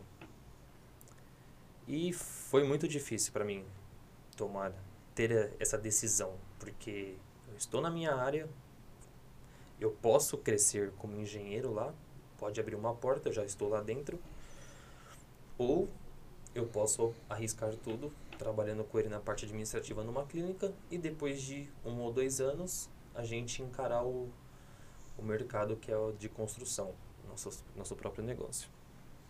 O cavalo apareceu. Exatamente, novamente. E nesse momento, nós que somos. A gente escuta bastante a ancestralidade, né? Nós somos bastante guiado e iluminado. Eu segui minha intuição. Falei, tá bom, Douglas, eu vou trabalhar com você e a gente vai fazer acontecer. Foi muito difícil não foi fácil tomar essa decisão, sair da construtora. Muitas pessoas me questionaram, mas eu segui minha intuição nesse momento. E hoje estamos aqui, né? Resumindo. Pode, pode até parecer que essa minha pergunta foi fora de contexto, mas sem o tempo, sem a tranquilidade de entender a finalidade daquela adversidade, isso não teria acontecido. Exatamente. Exatamente. É, eu lembro que na época eu conversei com com meu avô da Bahia e ele me respondeu simplesmente uma coisa que mudou dali pra frente. Ele falou: "Filho, vai ser feliz". Eu tava, eu lembro até hoje que eu estava na calçada lá em Alphaville saindo da construtora porque foi muito engraçado, porque eu trabalhava na, na parte de manutenção, só que eu não queria estar na parte de manutenção, eu queria ir para campo. Queria trabalhar em campo, em canteiro, queria pisar no barro. E naquele momento que eu saí da construtora, eu, eu tinha acabado de receber uma oportunidade de ser o, o gestor da manutenção. O engenheiro que estava no, no lugar iria para campo e eu iria para essa parte de gestor da manutenção. Iria ter uma minha equipe e coordenar. E eu pensei, eu falei, poxa, por que que não eu? Por que que eu, eu não posso ir pro, pro campo e deixar ele aqui na manutenção que ele queria ficar? Por que que as coisas aconteceram dessa maneira? Eu já não queria ficar na manutenção. E eles foram e me incluíram num cargo maior da manutenção. Então nessa, quando eu saí, eu conversei com, com o seu Alberto e, e ele falou, vai ser feliz. Foi quando eu virei pro Douglas, eu falei, eu vou, vou encarar esse desafio, não vai ser fácil. E hoje estamos aqui, né, no, no tempo certo, na hora certa, as coisas acontecendo. Graças a. Eu falo assim, é, a ancestralidade é muito forte na minha vida. Isso eu vou falar em todos os momentos. Muito forte. E a intuição é uma coisa muito forte que todos devem seguir sempre, a intuição. Foi o que eu segui. E o que e hoje nós estamos aqui graças a algumas decisões que eu tomei, seguindo a minha intuição. Porque se eu aceitasse ser gestor da manutenção, possivelmente em torno de seis meses ou um ano eu poderia ir para campo. E eu ia seguir minha vida na construtora, não iria trabalhar na clínica e a gente não iria construir o que nós construímos. É simples assim, então. Ter um pouco nesse papo aí? Porque você fala assim, porra, minha intuição. Intuição, cara, é uma mistura de experiências que a gente tem. Né? E muitas das vezes as pessoas têm medo de seguir a intuição, né, cara? Ou é algo que é assim, sei lá, é, é é algo meio subjetivo, né? E a intuição não é, cara, pode ter certeza que não é, cara. Você tá tendo lá insights de alguma coisa que, que tá lá, tá te cutucando e de repente é. Eu acho que é isso que às vezes vale a gente levar. E outra coisa também é a questão. Cara, você falou de felicidade, bicho. Às vezes a gente deixa de ser feliz porque a gente quer mostrar uma felicidade que a gente não tem pros outros, cara. É difícil, cara, porque às vezes você quer tomar uma decisão que é, difí é, é difícil. É muito difícil. Então, tomar decisão, ser feliz, é difícil. Tá lá, o sucesso é ser feliz. Não é, não é tão simples assim. Sim. Não é tão simples assim. A gente conquistar e ser feliz. E eu parto no princípio, a gente já bateu esse papo aqui, meio que em off, mas a gente tem que aprender que felicidade, cara, não é uma questão constante na vida da gente, cara. A gente tem picos de felicidade. E aí, as pessoas às vezes até entram em depressão, né? Porque elas não entendem que a vida não é ser feliz o tempo todo. Sim. A gente não está aqui para dar risada o tempo todo. Né? Isso não existe. A gente vai ter momentos de felicidade, vai ter pico. O que a gente tem que fazer é tentar prolongar. Não é o pico da felicidade. É você ter uma felicidade ao maior tempo possível. Aproveitar daquilo. E às vezes a gente não aproveita. Sim. Porque a gente fica amarrado às coisas, né? Ou às situações, ou a pessoas. Sim. Né? Então, assim, são, são coisas que, que eu acho que acabam levando, né? E quando você, às vezes, vai com essas questões, aí, porra, vem a questão do, do, do arrependimento, né? O arrependimento, ele tem duas frustrações. Uma delas é do que eu fiz e a que eu deixei de fazer. Meu, eu sou de um princípio de, cara, eu não me arrependo do que eu fiz. mas as coisas que eu deixei de fazer. Porque às vezes eu deixei de, de seguir minha intuição, às vezes o, o, a oportunidade, o cavalo passou batido, e assim a gente vai, vai ver. Porque, cara, olha aí, de repente está sentado aqui num projeto novo, diferente, que aí eu posso falar até um pouco aí que é algo que, para mim particularmente, quando veio essa, essa conversa, é, quando chegou para mim, é algo que eu já tinha pensado nisso há 20, 30 anos atrás, né? E aí, às vezes, a gente coloca uma das dificuldades e a gente coloca como a principal barreira que a gente tem, dinheiro, pô. As pessoas olham assim, tudo precisa de dinheiro. Não, não. Você precisa de esforço, cara. Você precisa de esforço. Se você se esforçar, cara, você vai conseguir. Desculpa. Se você chegar num projetinho legal em banco, aí a todos os banqueiros, ajude um pouco mais os, as pessoas que têm um projeto legal. É o que a gente está aqui. Eu estou falando sério, porque a gente já bateu, né? Sim. Lugar. Muito em porta de banco, muito em lugar para com, tentar conquistar um pouquinho de crédito. As pessoas não acreditarem nos projetos. Mas cria um projeto, cara, e vai batendo, vai batendo, vai batendo, vai batendo. Uma hora a tua porta vai abrir. E às vezes você tem um sonho de, porra, eu vou querer fazer um castelo, cara. Porra, bicho, vai lá nos, no, nos três porquinhos, constrói a tua casinha lá, aquela de barro, de barro, mano. Você já tá começando. Coloca o primeiro tijolo, cara. Constrói, cara. Do primeiro tijolinho, olha o Walt Disney, o exemplo que tem. Com certeza. Quantas vezes o cara bateu aí, Walt Disney, tá? Todo mundo vai lá na Disneylandia. Quantas vezes que ele bateu e se deu mal? Muitas vezes. Se você olhar a biografia dele, se a pessoa não entender direito, cara, ele tinha tudo para ser um fracassado. Exato. É. O cara tentou uma, duas. Porra, projeto grande, cara. Não foi. Mas insistiu, insistiu, insistiu. Olha o que o cara construiu. Era a intuição dele, mano? Era ou não era dele? Não só isso, mas ele seguiu o sonho dele e se esforçou para fazer acontecer. Entendeu? Então, assim, a gente tem ajuda, a gente tem intuição, a gente tem ancestralidade, a gente tem aí as pessoas que nos apoiam, a gente fala tem o pai, tem as pessoas que estão aí nos apoiando, a gente Sim. tem, às vezes, cara, das- assim, essa geração que a gente está chegando, as gerações mais novas, elas estão deixando de escutar. Escutar, cara. Simples assim, escutar. E hoje você tem várias fontes para você escutar, para você ler, para você procurar conhecimento. Mas, porra, cara, escuta os mais velhos. Principalmente os pais. É Principalmente. isso. Escuta, cara. Escuta os pais.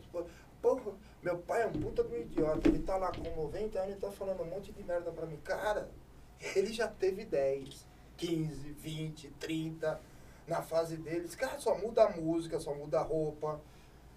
Mas o foco é o mesmo, cara. A experiência o cara já teve. Então escuta. Isso já vai ter também alguns insights pra, pra intuição. Mas eu acho que é mais ou menos isso, porque se a gente não tiver assim, a gente não chega onde que a gente. A gente tá aí, ó. Hoje tá aqui. Estamos aí com, com, com várias coisas acontecendo ao mesmo tempo. E se a gente não tiver isso daí, se não escutar essa intuição, se, cara, se não fosse pra cima, a gente não estaria aqui não, cara. Com certeza. Né? É, o Denner é meio a volta dos que não foram, né? O Denner realmente assim. Nesse íntere dele de estudo, de estágio, né, e trabalho dentro da construção civil, ele foi muito participativo, muito ativo no, no meu negócio, né? que é a clínica de vacinas, que não tem nada a ver com o contexto, mas ele sempre foi muito, muito presente, muito dedicado também, que não fosse isso não estaria no meio de tudo isso, né?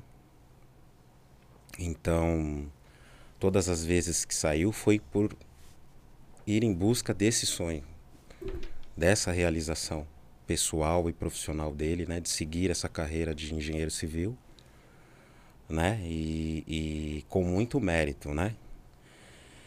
E, e aí, quando chegou nesse momento de decisão, para mim foi uma responsabilidade muito grande, porque além de conhecê-lo, conheço a família e sei como a família pensa. E, e também fui consultado pela família também a respeito dessa decisão, né? Então, assim, por mais que a gente tenha planejamento, existe uma responsabilidade por trás de tudo isso. Né? Você nunca sabe para onde vai levar. Você sabe que você vai, mas quando, como isso vai acontecer, como é que você vai prometer isso, né?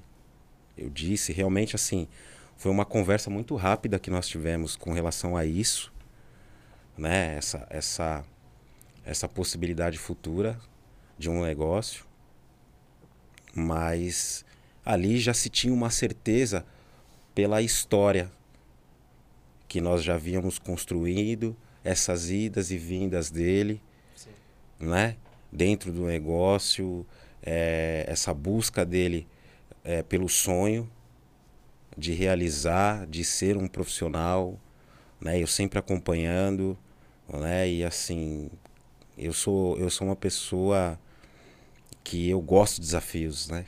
E é bom você ver uma pessoa que também gosta, que está ali buscando, né? E, e, e é, assim, é, ele está colocando a felicidade em primeiro lugar, a satisfação, não é o dinheiro, né? O dinheiro vai ser uma consequência.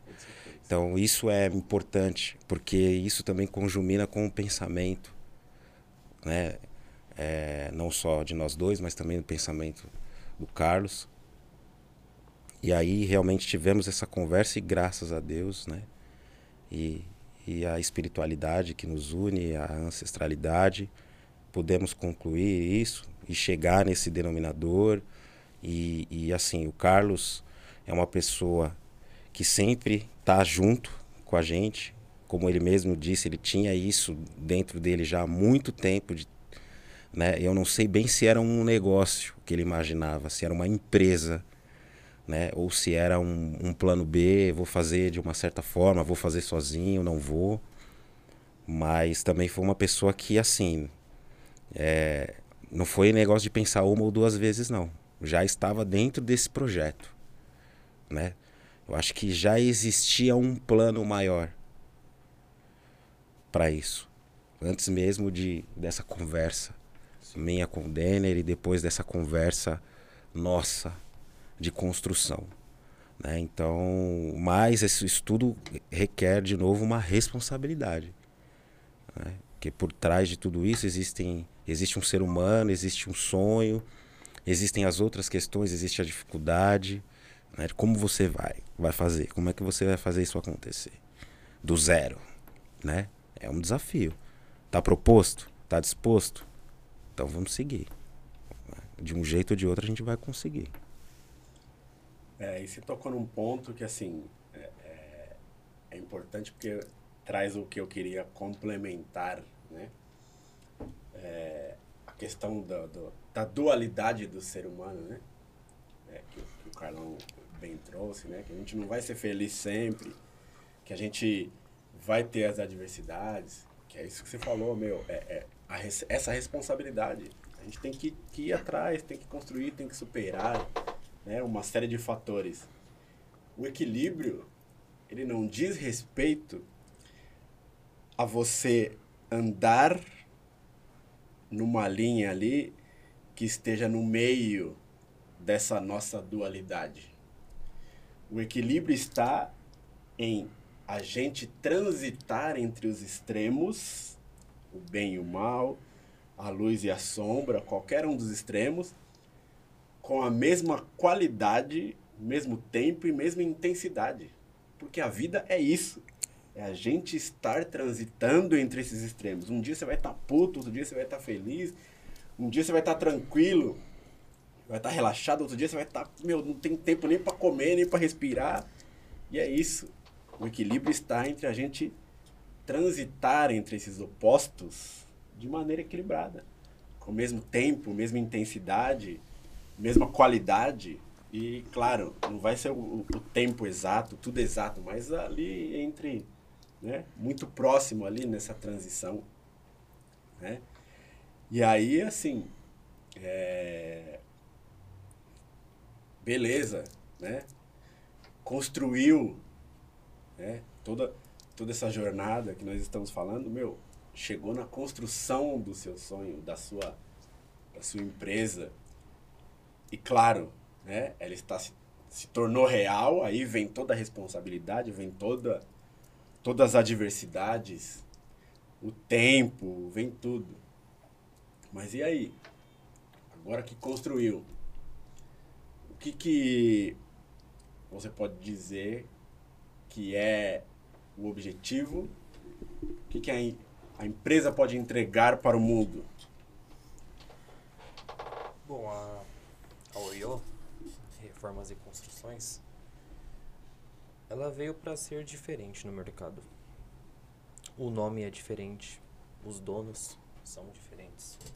Então a gente vai vir com um marco muito forte no mercado.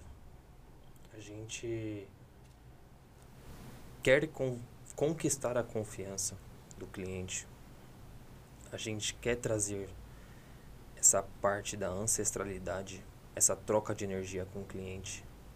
A gente não quer tratar cliente como qualquer cliente, não é é o sonho dele. A gente está mexendo com o sonho dele e nós vamos fazer da melhor maneira possível. Vamos trazer bastante coisas inovadoras, claro. Isso isso não isso é uma certeza. Mas a, a entrega principal é essa troca de energia, a ancestralidade, a gente deixar um marco para aquela pessoa. A gente quer deixar essa pessoa tranquila. Porque hoje, quando você fala de reforma, todo mundo tem, tem um pé atrás, tem alguma história ruim. Ah, ou o cara bagunçou minha casa, ou não fez uma entrega correta, ou não sei, roubou tal coisa, sabe? Não entregou no prazo, gastei o triplo do que eu queria gastar. Então a, a gente quer tirar essa preocupação do cliente. A gente quer se conectar com ele. Quer trazer essa, essa troca de energia, quer entender o que ele quer. E a gente vai fazer da melhor maneira possível. A construtora Oyo ela veio para ser diferente no mercado. O nome Oyo é africano. Então a gente vai trazer bastante coisa africana. É claro, tem cliente e cliente. Algum cliente vai querer, outros não. Mas a gente vai atender todos os públicos. A gente não vai ficar só no nessa, nessa questão africana. Vai, a gente vai englobar em tudo. Em tudo.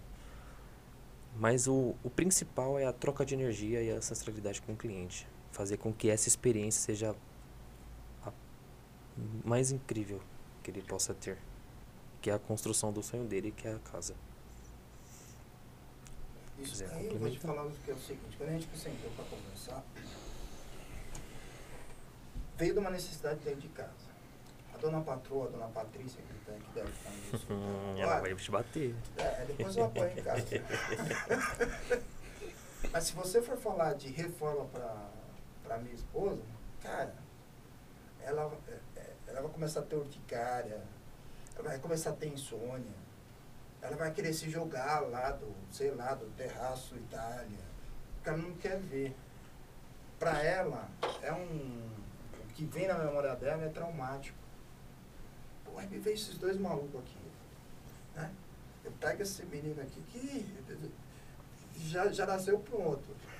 Né? Já com bagagem, já com experiência, com essa audácia, pensando lá na frente, porra, vamos sentar. Então, olha lá, olha só. Douglas chegou, vamos conversar, vamos trocar uma ideia. Acho que a conversa que a gente teve, assim, foi a decisão mais rápida que eu tive na minha vida. Foi meio segundo. Pum, pá! Agora como que a gente vai fazer? E vamos fazer. Sim. Como aqui nenhum dos caras que estão sentados nessa mesa aqui, a gente deixou de entregar, entregar, mas excelentemente, tudo que a gente podia, e eu tenho certeza que nosso resultado foi muito bom. Porque senão Sim. nós não estaríamos sentados nessa mesa. Nós entregamos, entregamos a mais. Eu tenho certeza disso. Então a gente vai entregar e vai entregar a mais. Porra, mas eu vou sentar com a minha esposa. Ei, a gente precisa entender. Quem que é esse cliente? Quem são esses clientes? O que, que é que ele tem? Qual que é o trauma que ele tem ou não? O que, que ele tem de pensamento? Quais são as dores, né? É, pô, e lá em casa, que é dor, cara? Aí, aí quando você começa a entender o porquê que ela tem esse trauma, Cara, que é barulho, ela trabalha em casa. Cara, é quebrar. Poeira, né? É a sujeira. Entendeu? O, o, o, o Daniel falou uma, um, uma paradinha que é a questão do. A confiança também, né? Você não sabe que, quem você está colocando dentro da tua casa.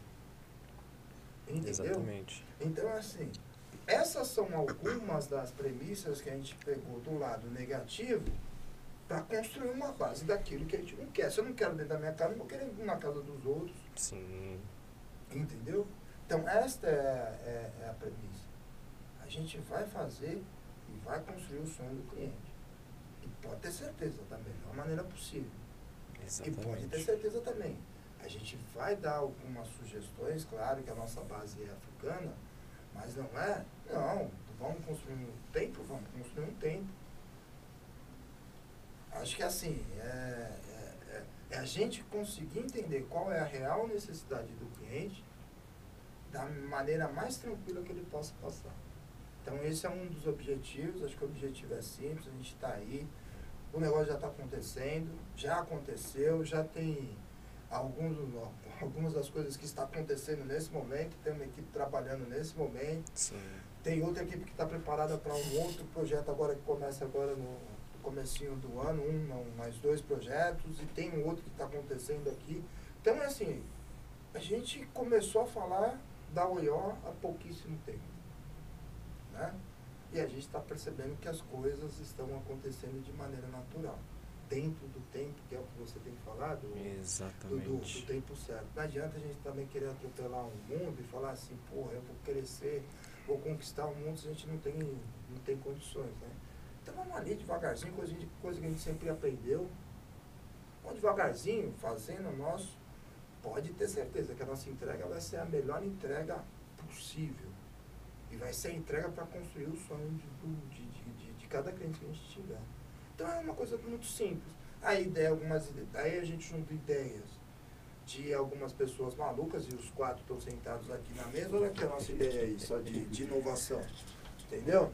Tá aí, ó. Construímos isso daqui. O que, que vai dar? A gente não sabe. Não sei. A gente quer trocar essa resenha, cara. Que a gente quer bater esse papo. Quer bater esse papo com, com, com todo mundo. A gente sair um pouco só da questão de construção civil. A gente tá falando de construção de vida, cara. Quando você fala, tô reformando a casa de, um- de uma pessoa, cara, a gente não sabe qual que é o esforço que aquela pessoa teve lá. O Sim. porquê que é importante que, é, que faça aquela construção. O porquê que é importante, cara, eu quero que este tijolo fique aqui na parede. Você não sabe o que significa aquele Exato. tijolo para aquela pessoa. Aí você vai cabeçudo lá, vai lá, reboca o tijolo, porra, não, cara. Então tem algumas sensibilidades que eu acho que falta um pouco. Profissionalização falta também, né? Que a gente percebe, pô, vou, vou lá, vou fazer uma reforma em casa. Se não tiver uma empresa assim, para onde que eu vou? Eu vou para indicação, né? E assim, às vezes dá certo, às vezes não acerta. Às vezes faz, às vezes tem que refazer. Às vezes o custo que está orçado uma coisa vai para três, quatro vezes mais. Então, é algumas coisas que a gente está pensando nesse sentido, e fora outras ideias aí malucas que ao longo do tempo não vamos dar spoilers, mas a gente vai Já dizia o Jack, apresentando, né? né, Vamos por devagar, partes. né? Que nem o Sul Calves, né? Calves, que a gente vai aos poucos mostrando aí um pouquinho, mas acho que a ideia era mais hoje a gente é apresentar e, e apresentar a ideia do, do Denner, que eu acho que foi o precursor de toda essa, esta, essa ideologia. É, é o sonho dele que a gente vai fazer o sonho dos outros, né? E aí a gente está aqui só para apoiar. Acho que nós todos estamos aqui para apoiar o outro. Sem dúvida. E Dó, eu, eu posso dizer que a premissa da UIO é acolher e tratar bem? você tocou no ponto-chave. Eu ia dizer que a palavra que a gente pode é, utilizar como premissa é a empatia. Que é justamente apoiar, acolher, entender a necessidade do nosso cliente. E acredito também, dentro desse desenvolvimento profissional que o Carlos falou, é também é, ter empatia com o nosso prestador. Né? com os profissionais que vão realizar e transformar esse sonho. Porque, é, como tudo na vida, né? Existe uma, uma interdependência, digamos assim. Ninguém faz nada sozinho. Né? Eu acho que nós aqui, com a nossa experiência de administrador, de empresário, nós vamos dar suporte para o Denner, que é um, o técnico, né? que é o engenheiro, que é o cara que vai fazer a coisa acontecer, a pilastra desse projeto. E juntamente com ele, outras pessoas vão vir, né? que são as pessoas mais técnicas do negócio. E acho que o nosso papel, o papel dessa empresa, acho que vai ser justamente assim, olha, nós vamos acolher e atender bem o nosso cliente. Para isso, nós precisamos desenvolver os nossos prestadores e eles precisam entender esse objetivo. Eles precisam ter o mesmo, a mesma empatia. E eu tenho certeza absoluta que isso não vai ser fácil. Pelo pouco que a gente passa e o que a gente ouve, eu acho que esse vai ser o maior desafio, né? Lidar com essa, com, com, com essa situação, né? Mas eu, eu tenho certeza absoluta que seremos bem sucedidos, que a empresa vai ser muito bem sucedida nesse projeto. Acho que envolve muito também esse desenvolvimento que nós estamos tendo aqui, essa oportunidade, essa porta que estamos abrindo hoje aqui, esse marco, né? que eu tenho certeza que isso vai ajudar também a, a outros se desenvolverem, vai trazer uma visão muito importante para esse segmento, para o desenvolvimento do segmento. Eu acho que a partir daqui a gente vai ver um divisor de águas muito importante. Né? Não só para a nossa empresa, que é uma empresa que está nascendo agora, né? um bebê, mas entendo que para a construção civil, para a parte de reformas, eu acho que vai, vai ter uma contribuição expressiva, muito grande. É isso que eu vejo. Legal. É, a gente está chegando né, no final, né? É, falando o tempo inteiro né, em construir, né? E até é, é no início colocamos esse, esse episódio, esse primeiro episódio que nós estamos fazendo, como a importância de construir os seus sonhos, porque é exatamente isso, né? É uma construção, né? Tijolinho por tijolinho, superando adversidades e, e, e vem, né?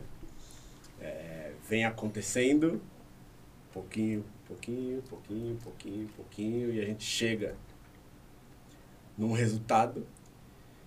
E esse resultado nunca é o resultado final, porque a gente nunca vai parar de construir. Né?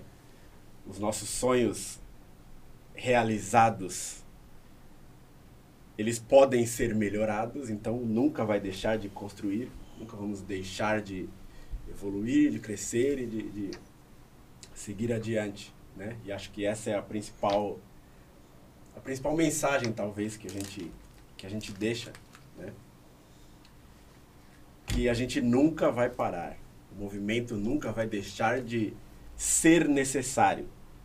Né? E eu coloco ser necessário porque é de cada um a opção de se movimentar ou não. De você andar ou não. É sempre a opção é de cada um. Então, o movimento ele nunca vai deixar de ser necessário.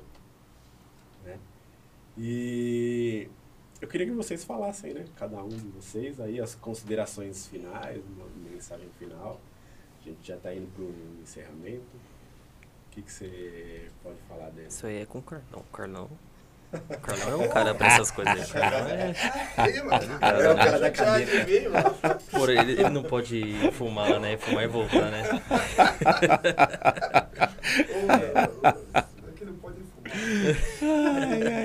Pra quem não sabe, a gente faz reunião uma vez por semana. Aí a cada 30 minutos o Carlão vai e volta. Ele fuma um cigarrinho e volta com 300 ideias. volta renovado. Volta renovado. Volta bem. É, mas eu já vou passar o recado que eu faço uma coisa que assim, não é legal, né? É judicial, então eu, mas assim, é legal que a gente consegue dividir, entender aí um pouquinho mais, vir com ideias inovadoras. Eu acho que assim, é uma desculpa, né? Falar assim, esse vício é uma desculpa para a gente parar e pensar, né? a gente não para e pensa, a gente faz, cara. A gente faz. E às vezes é bom você dar uma paradinha, dar uma pensada, né? Pra ver, cara, eu vou fazer, mas será que. Qual o jeito que eu vou fazer isso? Várias maneiras de se fazer, chegar, conquistar um sonho, né? Porra, cara, mas. Às vezes no intuito de querer fazer, aí envolve várias coisas, questão do tempo, da paciência, da resiliência, né? Aí, cara, eu faço de qualquer jeito, que não é esse o objetivo da gente. Né? Então, acho que é, o objetivo nosso, e aí o nosso, quando a gente diz, é simples, a gente vai colocar esses valores que são simples, cara. Simples. O Douglas falou a palavra correta, empatia. Cara, simples, a gente precisa disso. A gente tá falando disso, acho que é nosso papo inteiro, aqui desde que a gente começou. Sem perceber, eu tô escutando isso de todo mundo. Empatia, cara. Empatia. Eu não vou querer fazer com o outro aquilo que eu não quero que faça comigo, cara. Exato. Independente se você está falando numa empresa, se está falando no pessoal, ensino isso para meus filhos, cara. A gente tem que ter a simpatia. Acho que esse é um ponto que é assim, é o que vai, é o resumo do, da nossa história. É o movimento que você falou que não vai passar, porque eu vou passar isso para meus filhos, espero que eles passem para os outros. Empatia, mano.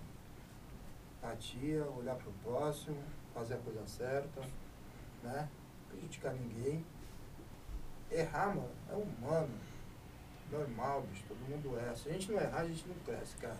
Sim, sem dúvida. Agora, se a gente insistir no erro, aí sim. A gente fala que é burrice, não, cara. É loucura. Mas é simples assim. Então a gente vai, levanta, cai, sobe, vai e tal. E assim a gente vai construindo, né, a nossa vida, né. Eu acho que assim, um resumo para a gente terminar, acho que a gente é muito simples assim. É, nós viemos do esforço em comum que nós tivemos aqui. Eu sei que tem muita gente que, que vai nesse esforço também. Nós estamos aqui porque a gente acreditou, a gente teve um sonho. Estamos aqui também. E, cara, em cima disso a gente vai fazer as coisas acontecerem. A gente faz as coisas acontecerem. Cara, não é fácil pra ninguém. Não tô falando que é pra gente aqui, não. Não é contar história triste, não. Contar história triste, mano, pô, todo mundo passa a tua. Com certeza. Tem um monte aí pra contar história triste, pô. É, tá. Aconteceu, meu irmão. É bom pra fazer. Às vezes, às vezes toma umas porradas. É bom você tomar porrada mesmo, cara. Aquele negócio, vou tomar porrada e é o seguinte. Só que quem apanha, não esquece. Mas você tem que tomar porrada e aprender com a porrada, cara. Você vai ficar tomando porrada no mesmo lugar, do mesmo lado do rosto, não tapa, não. Então é assim, vamos, vamos pra frente, cara. Então, a ideia nossa é fazer que a coisa aconteça, já está acontecendo, graças a Deus, a gente não está aqui agora, ah, estamos lançando, já foi lançado, já tem negócio, já tem história. O que a gente quer é fazer a coisa certa, maneira correta. Sempre. Entregar da gente o que a gente pode e o que a gente não pode. Cara, empatia, ser humano, humanidade, pensar no outro.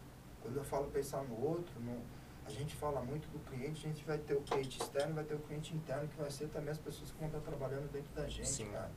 Aliás, trabalhando com a gente. Cara, ter simpatia.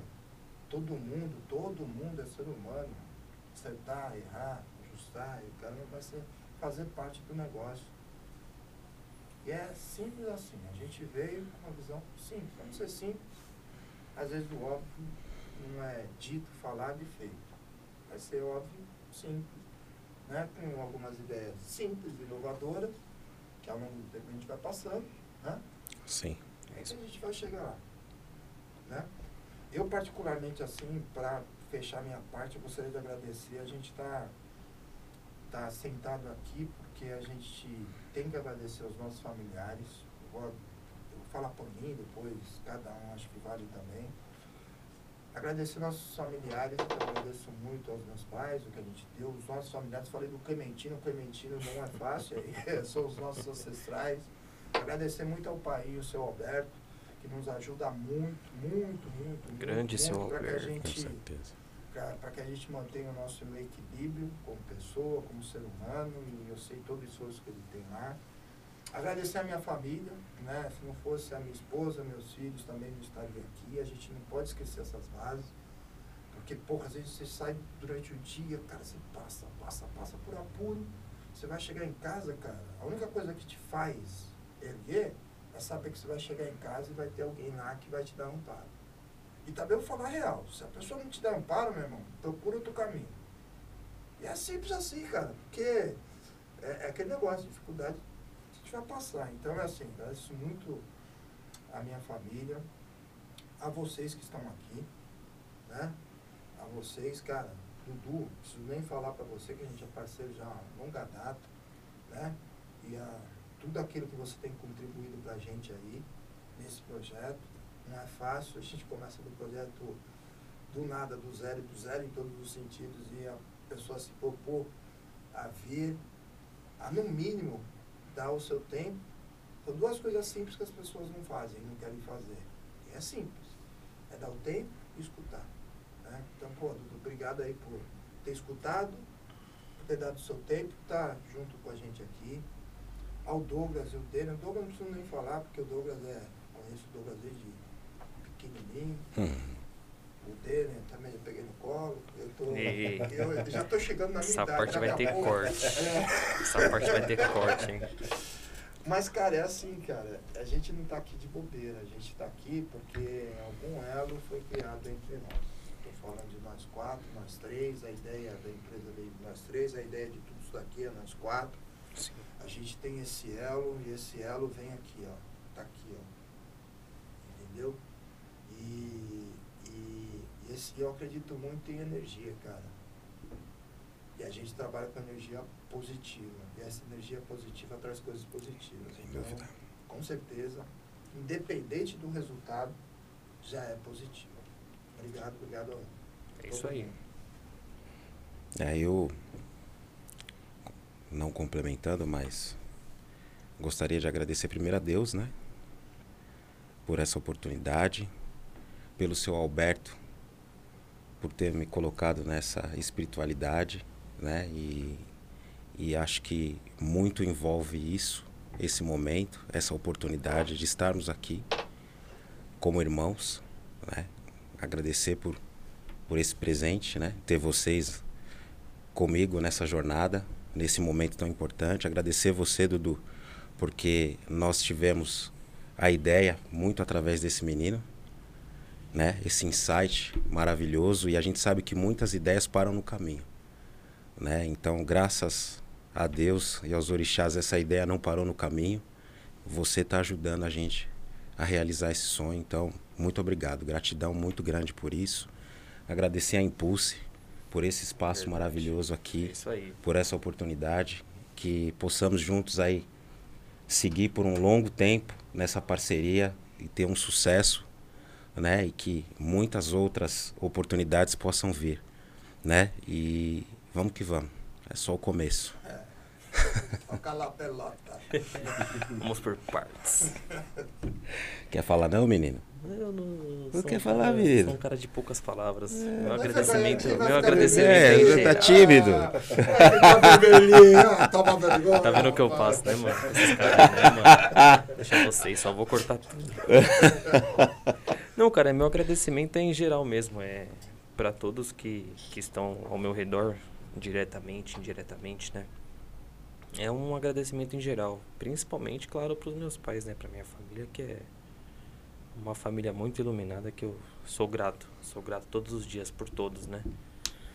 E vamos que vamos. Para cima. Para cima, para cima. Pra cima. Reforçar o que o Douglas falou, um agradecimento muito grande para a Impulse, que abriu aqui as portas para gente. É isso aí, grande barra. Cara, meu, tamo junto nessa parceria, a gente começa e vai até Vamos o final. longe. Impulse! Eles acreditaram é o final. agora. Vamos que vamos, que o bagulho é louco, mano. É louco, É louco. Na Pus Mano Brown, estamos mano a mano também. boa, boa, mano a mano. No passinho do Belidinho. E vamos trazer o Michael Jackson aqui. Cara, eu quero ver você achar ele, mano. Mas é isso aí. É isso aí. É, eu queria agradecer, né, primeiramente, é, a Deus, né? E a espiritualidade, né? Que nos toca o coração e nos guia constantemente, dia após dia, né? É, agradecer o, o seu Alberto que nos guia nesse caminho, os nossos precursores, né? Como o Carlão falou, né? É, o Rubinho, a Marli, né? meus pais, meu avô, né? Meu grande mestre. E é, a nossa história é bem sucedida quando a gente honra a história de todos os nossos ancestrais, nossos precursores, né? E agradecer vocês três por me permitir fazer parte desse sonho, construirmos juntos esse sonho que eu tenho certeza que vai ajudar muitas pessoas né? nessa desconstrução que a gente propõe aqui, vai ajudar muitas pessoas, né? agradecer, reforçar o agradecimento a, a Impulse, que está nos ajudando a realizar né, é, esse sonho. E agradecer a todos vocês que nos acompanharam, que estão consumindo né, esse nosso conteúdo. É, a nossa ideia é apenas trazer perspectivas, né, pontos de vista. A gente não quer aqui determinar nada para ninguém, o famoso cagar regras, né? A gente está apenas trazendo perspectivas, trazendo dados, informações para que você, na sua construção, tenha mais informações para que você possa seguir adiante aí na sua construção. Uma gratidão a todo mundo. Esse foi o podcast Podcom, né? um podcast que vai sempre propor a desconstrução da construção civil, peça por peça, apenas para enxergar a conexão do todo. Gratidão a todos vocês. Valeu, obrigado. Zeca Hora. Zeca Hora. Chamou na Zeca Hora, hein, mano. Aí, aí.